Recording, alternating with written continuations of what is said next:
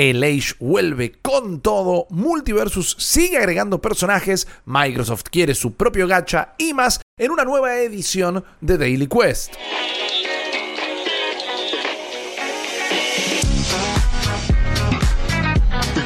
Hey, hola a todos, ¿cómo están? Mi nombre es Rippy Risa y voy a ser su host esta mañana. Daily Quest es apenas uno de todos los contenidos que tenemos en New Game Plus, este nuevo medio independiente que hemos fundado con Guillermo Guillo Leos y Jeremías Curchi, alias Chopper, que también pueden encontrar en YouTube, redes sociales como arroba New Game Plus, ok, y desde ya con streams todos los días en twitch.tv barra New Game Plus, ok.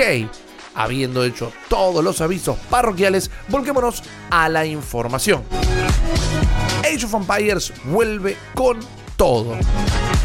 Hace mucho se rumoreaba esta data, pero parecía que no se hacía efectiva en ningún evento de Microsoft. Sin embargo, el día de ayer, con un anuncio en el blog oficial de Xbox, se comunicó que Age of Empires 2 Definitive Edition y Age of Empires 4 van a llegar a consolas en 2023 ya sea que tengas una Xbox Serie S, una Xbox Serie X o una Xbox One, inclusive vas a estar recibiendo a través de Game Pass las mejores versiones de estos dos clásicos. Age of Empires 2 Definitive Edition, por un lado, va a estar llegando el 31 de enero de 2023 y va a incluir absolutamente todo el contenido que recibió en PC en los últimos tres años. Esto incluye casi 40 actualizaciones, 3 paquetes de contenido descargable con civilizaciones y campañas y todas las mejoras técnicas adicionales por el lado de Age of Empires 4. Todavía no tenemos una fecha definitiva, pero como ya comenté, sí se garantiza su llegada el día 1 en Game Pass. Ahora bien, esto no fue todo, porque tal vez la mayor noticia la terminó dando el estudio World's Edge, porque directamente desde 2001 el próximo juego de la saga Age que vuelve es Age of Mythology en una entrega que de momento va a ser exclusiva para PC, Age of Mythology Retold busca devolver la gloria del juego original con gráficos actualizados, nuevas mecánicas y mucho más contenido. Michael Mann, el, el, líder del estudio World's Edge, dijo que le van a agregar un montón de características nuevas a este clásico, pero no profundizó mucho en esas, así que de momento todo es expectativa.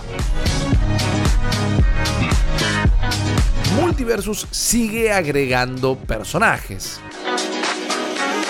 El clon de Super Smash Bros. del que nadie esperaba nada sigue cerrando nuestra boca este juego de pelea en formato brawler con todos los personajes de Warner Brothers, está teniendo un gran momento ya con su pase de batalla lanzado y también con distintas presencias en torneos. Incluso acá en Argentina, en la última Argentina Game Show, tuvo un stand que estaba virtualmente luqueado de multiversus más que de las otras propiedades de Warner como ser Mortal Kombat o incluso el recién lanzado God Knights y también permitió que todo el público se acercara tanto a competir como incluso a probarse como caster en este nuevo juego que es una disciplina en sí mismo. Ahora, aprovechando el lanzamiento de la última película de DC Films, Black Adam, se anunció que el personaje interpretado por La Roca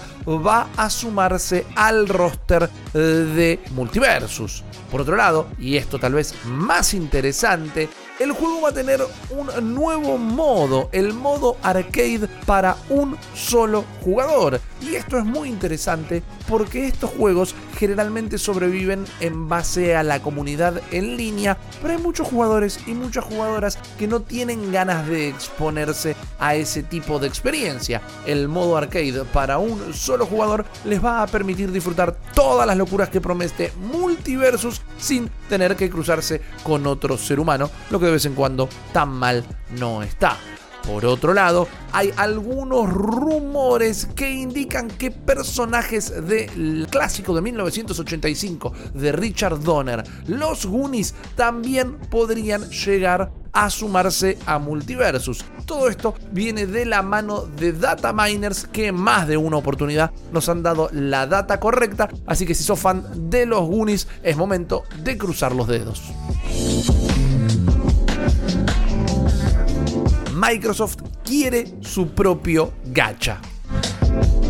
En una oración que pensé que jamás iba a decir en mi vida, parece que la gente de Microsoft está sorprendidísima y envidia mucho el éxito de Genshin Impact, este juego lanzado en 2020 que es completamente gratuito. Y más allá de la discusión de Ciclona a Breath of the Wild o no, entre paréntesis, sí, lo hace, lo importante es que resultó un éxito tanto de crítica como de recaudación para Sony Group Corporation, que es quien al final del día se lleva las ganancias eh, de este gacha.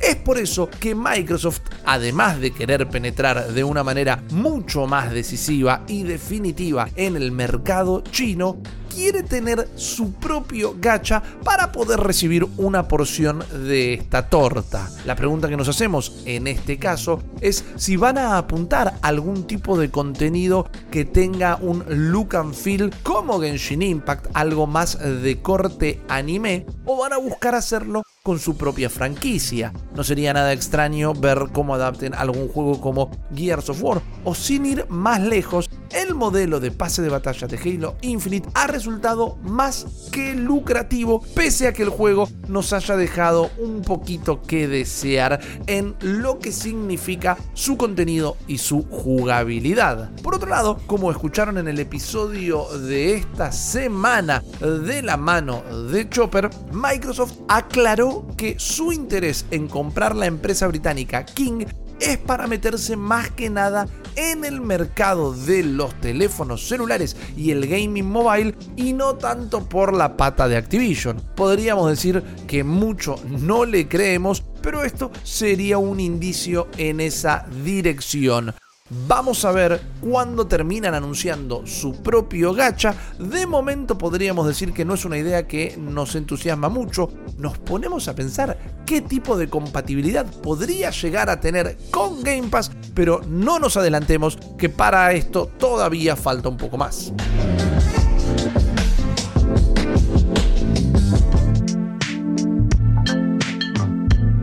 Y hasta acá las noticias del día de la fecha. Si disfrutaron de este contenido y lo estás escuchando en Spotify, por favor no dejes de calificarlo. Lo mismo si lo estás escuchando en Apple Podcast. Después de eso, recordá que lo puedes encontrar en tu plataforma podcastera favorita y también puedes encontrar nuestros nuevos podcasts, Weekly Quest y Debugging en todas esas plataformas y en formato audiovisual en YouTube con una calidad increíble gracias a la producción de Reves, productora de ideas.